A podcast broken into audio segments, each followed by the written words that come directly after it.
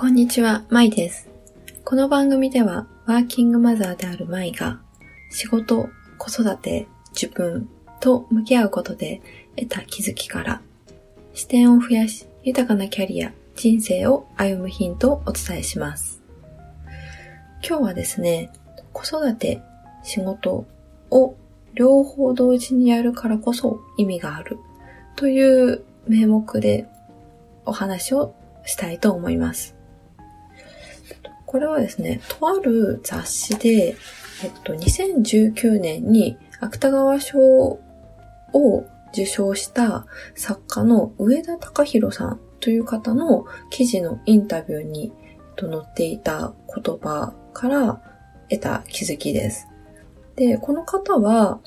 小説家として、まあ、芥川賞なども受賞されているので、活躍しながら IT 企業の役員も務めているという、こう、パラレルキャリアを築いているという方です。で、この中の雑誌の中で、こうかこの方がこうおっしゃってた言葉なんですけれども、それは、異質なことを並列させる環境では多く学べます。互いに刺激になり気づきにつながるのです。というこの言葉です。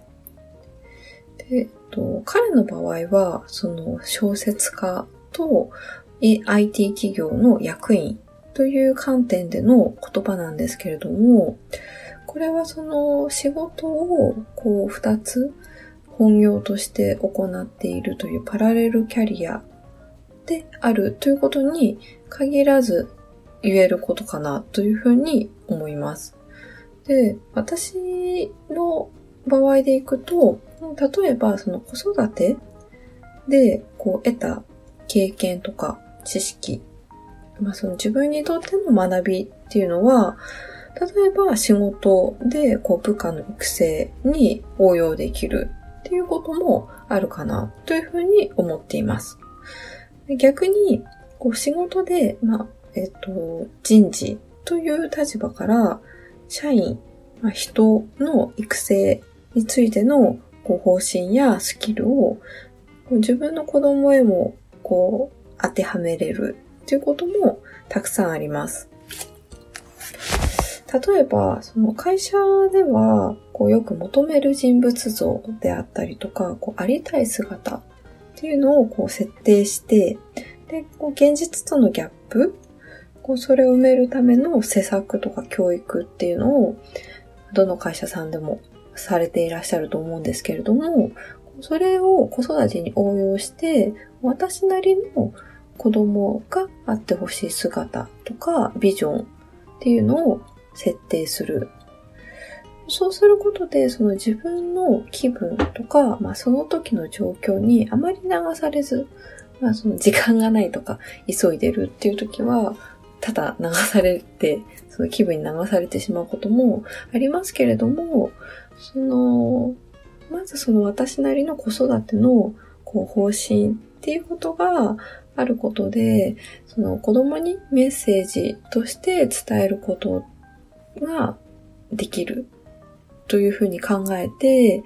えっと、子供、その子供があってほしい姿っていう娘のビジョンを設定しています。これは、えっと、あくまでもこう、私が子育てをしやすくなる。私がその子育てが少し楽になるっていうような、そういう観点で作っているので、えっと、娘がこうであらなくてはならないというようなことではないです。で、私がこう、そのビジョンを作っている中で、こう4つ、今現在は4つ娘のビジョンを立てているんですけれども、例えばその中の一つに、こう複数の視点で物事を捉えること、捉えれることっていうことを、その言語化しています。で、これは、えっと、まあ、思考がこう柔軟であることっていうのが、その彼女の良さだと私は思ってるんですけれども、そのクリエイティブさ、まあ、創造性っていうのを、こう、より引き、引き出すことができる。より、その創造性を活かすことができる。そういうことにつながるば良いなというふうに思っているというのが、その、まあ、理由です。で、そのビジョンを立てると、ビジョンに向かうためには、実際に私自身がどういう行動をするのかっていうことが、こう具体的に考えることができます。例えば、こう私の固定観念を押し付けないとか、